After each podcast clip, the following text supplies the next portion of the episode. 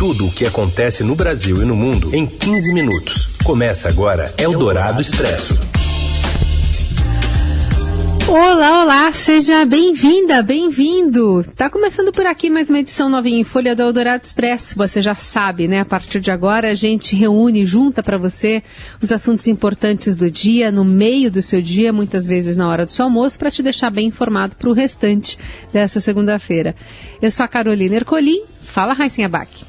Oi, Carol, boa tarde para você e para quem está com a gente no FM 107,3 da Eldorado, no nosso aplicativo e no site radioeldorado.com.br.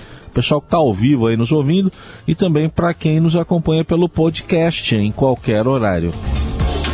Vamos aos destaques então desta segunda, abrindo a semana, dia 6 de junho.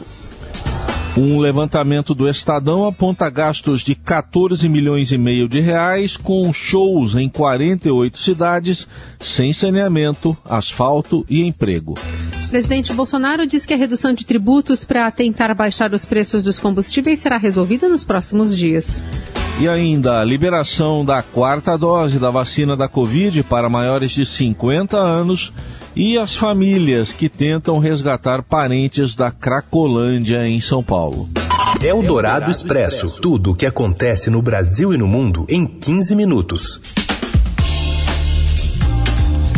A gente abre falando sobre a cidade sem saneamento, sem asfalto ou emprego, que gastam milhões em shows pagos com as chamadas emendas PIX, direto do Congresso na conta da Prefeitura. De Brasília, Daniel Wetterman, boa tarde.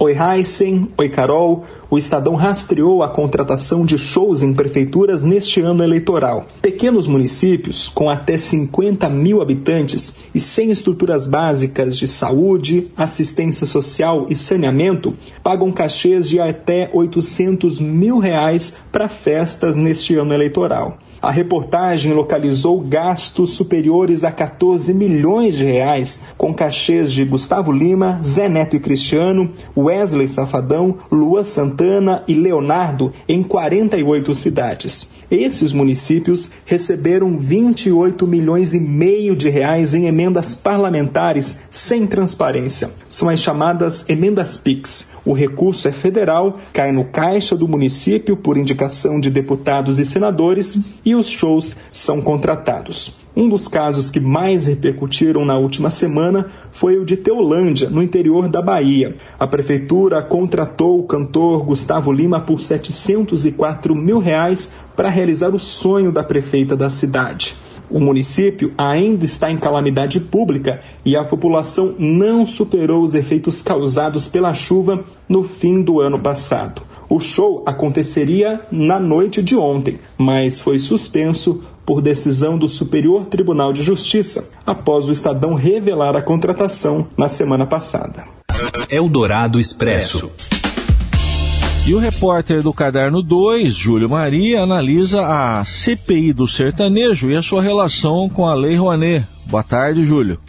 Olha, essa história do Gustavo Lima ganhando cachês milionários, não só do Gustavo Lima, artistas sertanejos, artistas pop em geral, está ganhando contornos grandiosos, né? Onde a gente viu ontem a Anitta falando ao Fantástico que já negou proposta de desviar verbas da prefeitura dentro de um esquema aí que já tem rolado, gente, nas prefeituras, sobretudo do interior, envolvendo produtores locais, empresários de artistas, os próprios artistas, prefeituras. Isso tudo está vindo à tona agora e leva a gente a fazer uma comparação interessante com a Lei Rouanet. Quer dizer, shows de prefeituras versus Lei Rouanet. Por que, que é interessante, porque por muito tempo, pelo menos nos últimos quatro anos, né, desde que o presidente Bolsonaro assumiu, a gente ouve dizer, sobretudo pelas pessoas aí alinhadas ao, ao presidente e o próprio presidente dizendo isso, que existem as famosas tetas da Lei Rouanet, quer dizer, os artistas mamariam todos aqueles que recorrem à Lei Rouanet nas tetas da Lei Rouanet. Mas olha que interessante, se fosse pela Lei Rouanet, o Gustavo Lima não poderia ganhar um milhão e duzentos mil reais, por exemplo, por um espetáculo. Né? Porque o teto que se pode pedir na Lei Rouanet, de um show apenas, é de três mil reais. O próprio Bolsonaro baixou, era 45 mil para um show solo, baixou para 3 mil. Ou seja, muito longe do um milhão e duzentos mil aí que receberia Gustavo Lima nesses shows pelo interior. Né? Se fosse pela Lei Rouanet, cada despesa com show, do café da manhã, as passagens aéreas que seriam pagas né, pelo artista dentro de um projeto, essas despesas seriam submetidas a uma rigorosa aprovação. Tá? Se mudasse um valor de algum item, todo o caminho para aprovação deveria ser refeito. Olha só, se fosse pela Lei Rouanet, seria obrigatória também uma contrapartida social. Todo projeto apresentado para a Lei Rouanet, para conseguir Lei Rouanet, precisa apresentar uma contrapartida. O que, que, é isso? Além do show, eu vou dar aulas para a comunidade, né? eu vou destinar ingressos ali para pessoas com, né, desassistidas de cultura da região, o que não acontece nos shows que a gente vê aí pelo país. Então, talvez seja a hora de começar a pensar melhor na hora de falar de artistas mamando nas tetas da Lei Rouanet. Talvez o mamífero tenha outro nome não é? Agora, está abrindo aí realmente uma caixa preta, né? Se começasse a investigar eu, eu, diria que é só a pontinha que está saindo nessa história do, do, do, Gustavo Lima. Né? Quando começar de fato a investigação sobre essa questão, essas relações que existem entre empresários, entre produtores locais, entre prefeituras, levando artistas a custos milionários, muita coisa feia vai sair dessa história. É isso, gente. Obrigado, boa semana para todo mundo. Um abraço.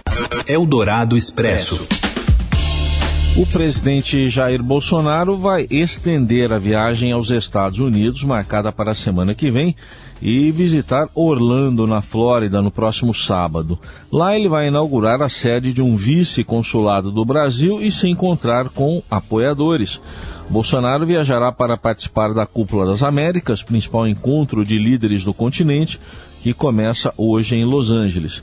Em uma agenda paralela ao evento, o presidente terá ainda a sua primeira reunião bilateral com o presidente dos Estados Unidos, Joe Biden, desde que o americano assumiu em janeiro do ano passado. Desde então, os dois acumularam uma série de atritos e nunca se falaram pessoalmente. O brasileiro havia sinalizado que poderia faltar a cúpula, o que fez com que Washington, temendo o esvaziamento do encontro, enviasse um emissário para convencer Bolsonaro a viajar. A agenda detalhada do presidente brasileiro em Orlando ainda não foi confirmada.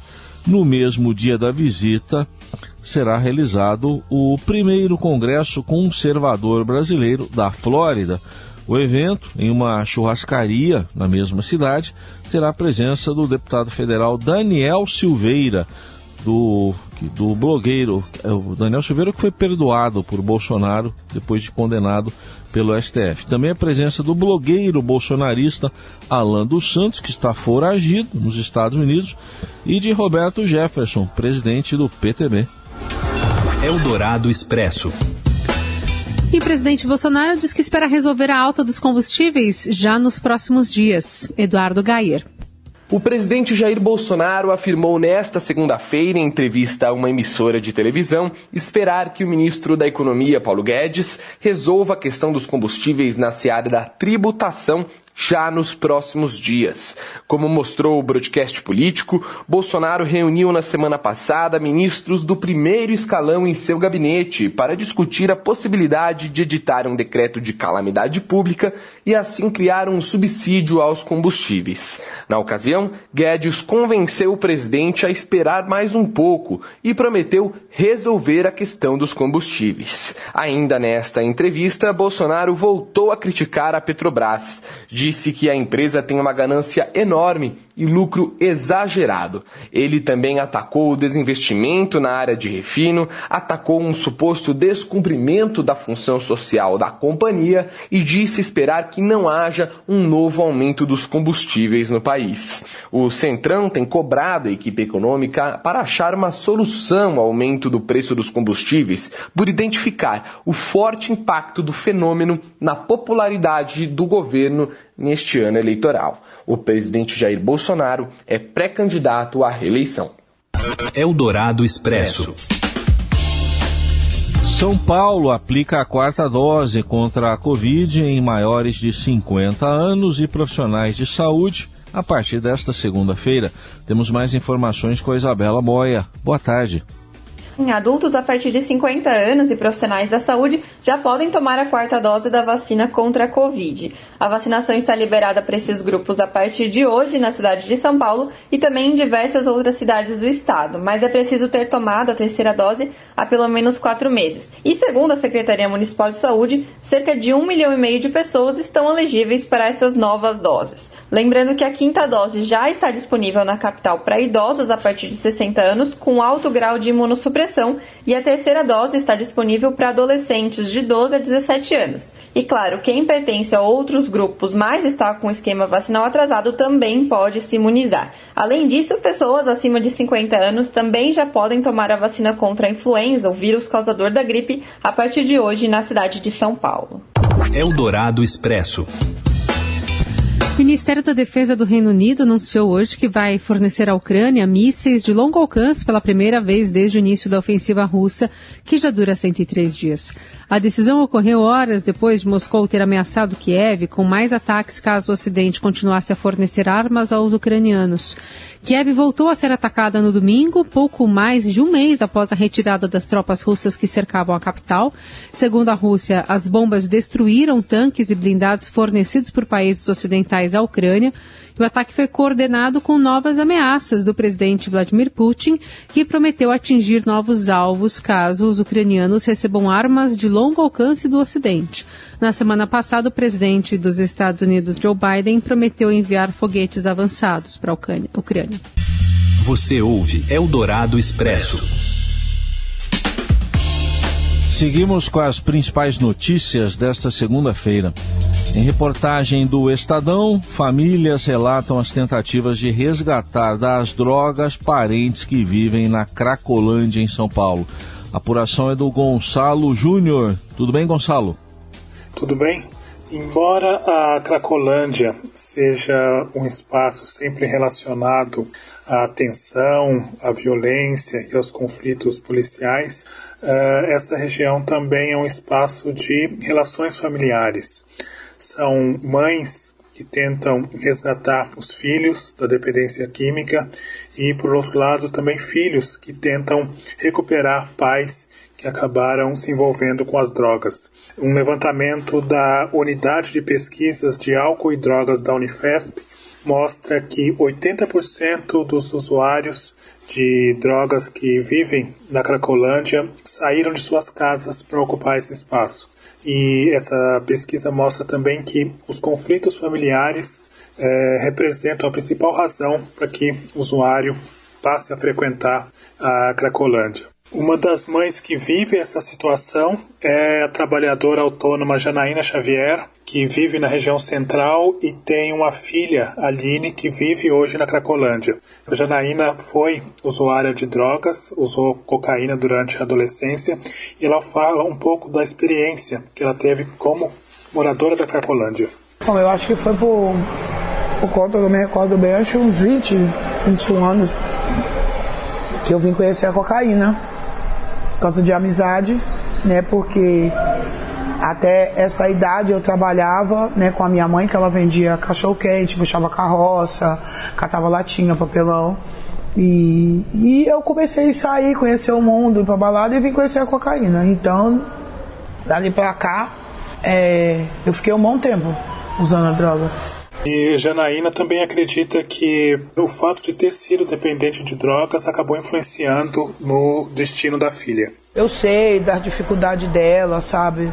É, ela já teve presa também por causa disso e é assim, eu jamais viro as costas para minha filha, independente do que ela for. Se ela fosse uma bandida, se ela fosse um homossexual ou uma mulher que gostasse de mulher, jamais eu ia virar as costas para minha filha. Eu só ia chamar ela e conversar, que nem eu faço. Olha, a vida que você está errada não é a vida que é para você. Mas virar as costas para ela pelo fato dela ser uma usuária, não. Janaína também comenta a solução que ela encontra para o pro problema da Cracolândia. Primeiro, é acabar com essa violência contra eles. E não adianta, eles estão na Helvétia, não adianta a população de lá se juntar, fazer abaixo assinado, se juntar com, com o delegado para poder tirar eles. Primeiro eles têm que parar e analisar que um dia o, filho ou algum parente deles possa estar nessa situação. Porque o mundo dá a volta. Hoje a gente faz aqui, a gente paga aqui. E, e depois o que? A moradia deles, né? O trabalho e para quem queira fazer um tratamento. Lembrando que depois de uma ação policial no início do mês passado, na Praça Princesa Isabel, os usuários e traficantes agora estão espalhados pelo centro da cidade. Eldorado Expresso. O indigenista brasileiro Bruno Araújo Pereira e o jornalista inglês Don Phillips, colaborador do jornal The Guardian, estão desaparecidos na Amazônia, segundo divulgado pela União dos Povos Indígenas do Vale do Javari, a Unijava, uma nota que foi divulgada há pouco, e eles estão desaparecidos há mais de 24 horas. Nessa nota, a entidade afirma que eles vinham recebendo ameaças e que desapareceram no trajeto entre a comunidade ribeirinha São Rafael e a cidade de Atalaia do Norte. Bruno e Phillips foram vistos pela última vez quando chegaram na comunidade São Rafael por volta das 6 horas da manhã e onde conversavam com a esposa do líder comunitário, apelidado de Churrasco.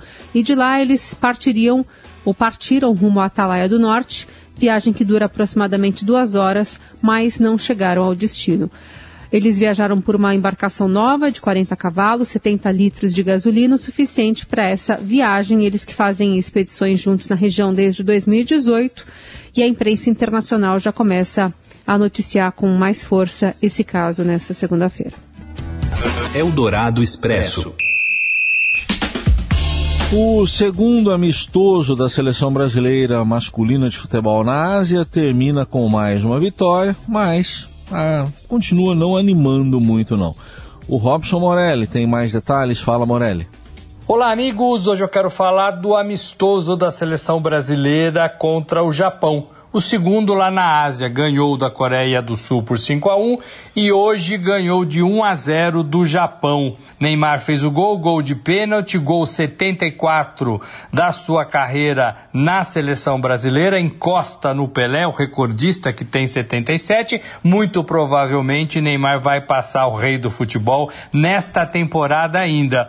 E foi isso, gente. É, foi isso. O jogo da seleção foi o gol do Neymar de pênalti. É claro que eu tô brincando, é, tô sendo bastante irônico, mas uma, mais um amistoso da CBF, mais um amistoso da seleção brasileira que não serve muito para melhorar o padrão do time, para dar caminhos para o time na Copa do Mundo do Catar. A seleção do Japão marca melhor do que a da Coreia do Sul, mas só isso. Só isso. E o Brasil foi mais uma vez um amontoado de jogadores correndo atrás da bola. Algumas, algumas boas aparições, mas muito raras, muito raras. Neymar, por exemplo, jogou mais flutuando, jogou um pouquinho fora da área, fez uma função diferente um pouquinho. Nas demais posições, Tite foi testando jogadores e algumas movimentações um pouco diferentes, mas nada que fizesse do Brasil um time melhor. O Brasil até demorou para achar o seu gol é, e jogou de forma muito atabalhoada, estava muito afobado para marcar, para abrir é, o placar. E o lado negativo desses dois jogos, o Tite chamou Danilo do Palmeiras e não pôs o menino para jogar nem um minutinho sequer. Desfalcou o Palmeiras, levou o garoto para fazer um teste é, na seleção, mas o Danilo fez um teste no hotel comendo, almoçando, jantando e não foi usado de forma alguma. É claro que eu estou sendo irônico também, mas ele, no meu modo de ver, faltou com respeito com o garoto e também com o Palmeiras, que poderia ter usado o seu jogador, um dos principais dessa temporada, por exemplo, numa partida contra o Atlético Mineiro.